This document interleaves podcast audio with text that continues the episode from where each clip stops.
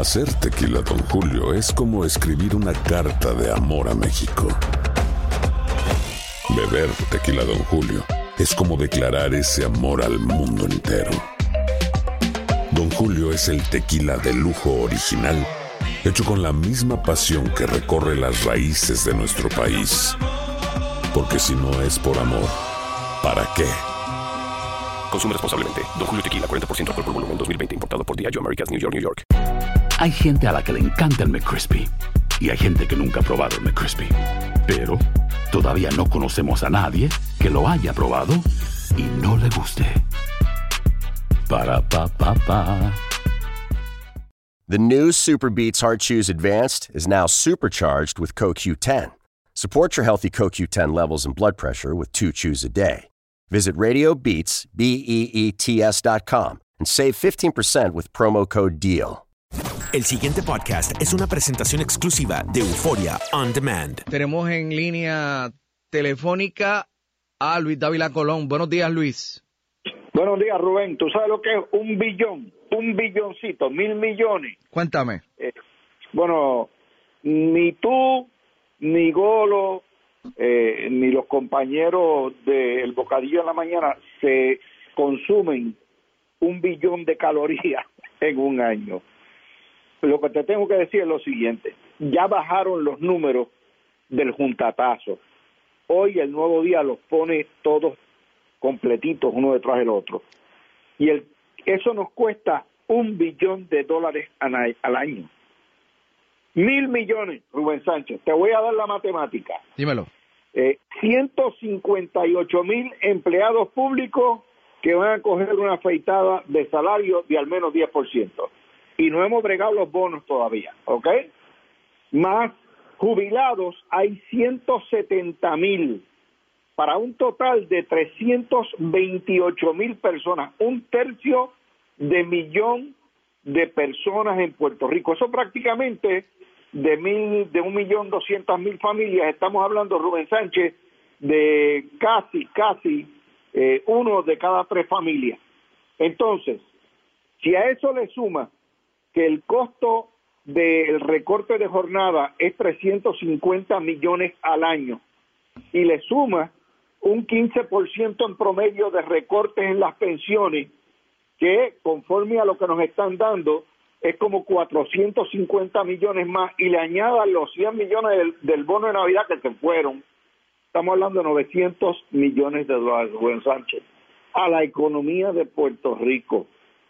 Eso es casi una décima parte, no es casi, es una décima parte del Fondo General, si, si lo vas a tirar en proporción. O sea, el golpe es devastador, devastador.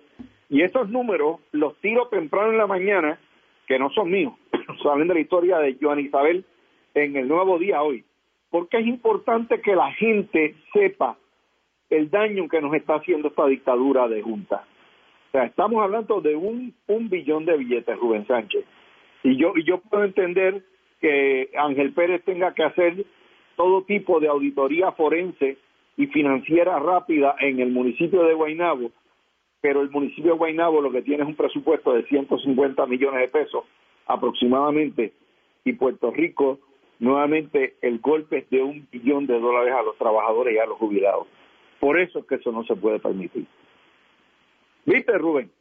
Oye, eh, ¿qué te parece lo que sugiere o dice o reflexiona Natalie Yares con el sentido de que va a nombrar un tesorero? Bueno, pues, pues es la dictadora.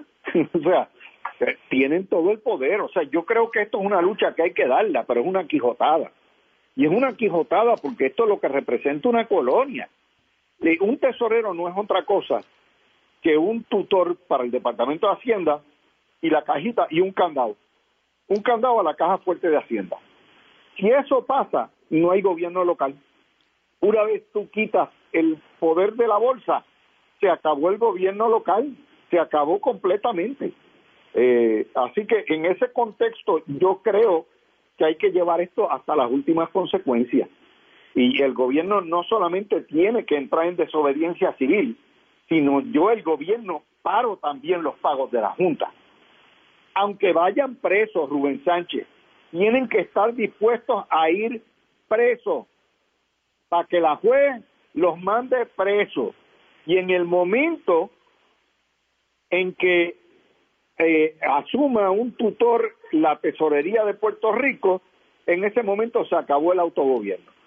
Y ya se acabó la, la, la charada, se acabó la farsa, ya sabemos a qué atenernos. Por eso es que esto es una cuestión de principios, principios. Fíjate de nuevo, es la Junta, la Junta, la Junta, la Junta.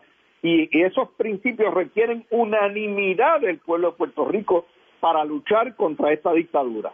Y para eso hay que tener, oiga, overoles, hay que saber, hay que tener principios, hay que estar dispuesto a ir preso para exponer la colonia y tumbar la colonia. Así que estamos hablando bien chévere, tú sabes, dentro de la ley todo perfectamente bien. ¿Tú sabes lo que es que el gobernador de Puerto Rico es un desobediente civil? ¡Wow! Bueno, bueno, el secretario, el secretario de la gobernación, William Villafañe, nos dijo el viernes en televisión que esto ellos lo van a llevar hasta las últimas consecuencias, incluyendo poner en riesgo su libertad. Claro, porque recuérdate una cosa, Rubén, o sea, el fin de la colonia llegó, la colonia quebró. O sea, eh, esto, los que trajeron promesa a Puerto Rico, yo estoy bien claro porque en el programa de Azote, tú lo sabes, tú lo has estado oyendo, desde el 2015 dijimos, se van las pensiones, se van las jornadas, van a despedir empleados, todo eso lo dijimos y por eso nos oponíamos. Se va el autogobierno, se va la, la llamada autonomía fiscal de la ERA, todo se fue y hay que llevarlo, a, o sea, el país tiene que darse cuenta de que estamos ante una imposición dictatorial y contra eso todos nos tenemos que rebelar de la manera más pacífica posible, de la manera más legal posible dentro del ordenamiento de ley, nunca sin violar eh, lo que es, ¿verdad? La, la entrar en violencia. Todo eso hay que hacerlo sin ir a huelga, porque si, si nos vamos a huelga, perdemos todo. O sea, esta huelga, este es el país donde las huelgas terminan chavando al trabajador. No puede ser, hay que usar los mecanismos legales disponibles, los mecanismos políticos disponibles, todo lo que hay, hasta el día en que ellos cojan la cuenta. Cuando cojan el puerquito, que está vacío, en ese momento sabemos que hay que descolonizar para sacarnos de encima este Frankenstein. Este Frankenstein lo hizo el Partido Popular, lo trajo el Partido Popular díganle a Batia que le pague a ustedes lo que le van a recortar. El pasado podcast fue una presentación exclusiva de Euphoria On Demand. Para escuchar otros episodios de este y otros podcasts, visítanos en euphoriaondemand.com. Hacer tequila, Don Julio, es como escribir una carta de amor a México. Beber tequila, Don Julio, es como declarar ese amor al mundo entero. Don Julio es el tequila de lujo original hecho con la misma pasión que recorre las raíces de nuestro país. Porque si no es por amor, ¿para qué? Consume responsablemente. Don Julio Tequila, 40% alcohol por volumen, 2020. Importado por Diageo Americas, New York, New York. Si no sabes que el Spicy McCrispy tiene Spicy Pepper Sauce en el pan de arriba y en el pan de abajo, ¿qué sabes tú de la vida? Para, pa, pa, pa. ¿Quieres regalar más que flores este Día de las Madres? The Home Depot te da una idea.